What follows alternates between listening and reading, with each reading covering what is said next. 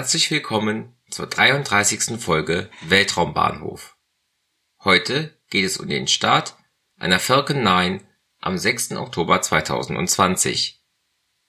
Die Falcon 9 ist eine zweistufige Rakete der amerikanischen Firma SpaceX. Sie ist 70 Meter hoch, 3,7 Meter im Durchmesser und wiegt etwa 550 Tonnen. Sie trug die 60 Satelliten der 12. Starlink-Mission, mit dem SpaceX weltweit den Zugang zum Internet ermöglichen möchte. Mehr zu Starlink habe ich in Folge 16 erzählt. Der Start erfolgte vom Kennedy Space Center in Florida in den USA. Der Erstflug von diesem Weltraumbahnhof fand im Jahr 1967 statt und war der erste Testflug der Saturn V, der amerikanischen Mondrakete die Falcon 9 hob am 6. Oktober 2020 um 11:29 Uhr Weltzeit bzw. 7:29 Uhr Ortszeit ab. Beim Start der Falcon 9 zünden neun Merlin 1D Plus Triebwerke und verbrennen hochreines Kerosin und Flüssigsauerstoff.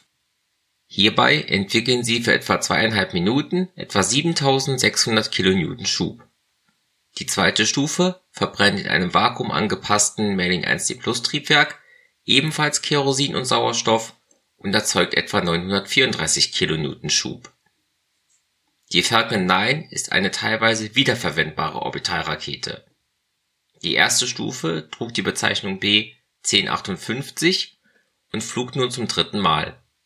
Bei ihrem ersten Flug im Mai 2020 hatte sie die beiden Astronauten Doug Hurley und Bob Behnken zur ISS gebracht im Juli 2020 war sie mit dem Anasis-2-Satelliten gestartet. Über diesen Start hatte ich in Folge 9 gesprochen. Die B-1058 hob somit zwei Monate, 16 Tage, 13 Stunden und 59 Minuten nach ihrem letzten Flug erneut ab und landete sicher auf der Barke Of Course I Still Love You im Atlantischen Ozean. Die Falcon 9 war zuletzt am 3. September 2020 abgehoben worüber ich in Folge 23 gesprochen hatte. Zwischen den beiden Starts waren ein Monat, zwei Tage, 22 Stunden und 43 Minuten vergangen. Der letzte Start einer Orbitalrakete war der in Folge 32 besprochene Start der Antares 32 Plus, der drei Tage, 10 Stunden und 13 Minuten zurücklag. Insgesamt war dies der 77. Start einer Orbitalrakete in diesem Jahr. Das war's dann für heute. In den Show Notes findet ihr Links zum Podcast, zum Netzwerk Schwarze Null FM und zu Möglichkeiten, mich zu unterstützen. Danke fürs Zuhören und bis zum nächsten Mal bei Weltraumbahnhof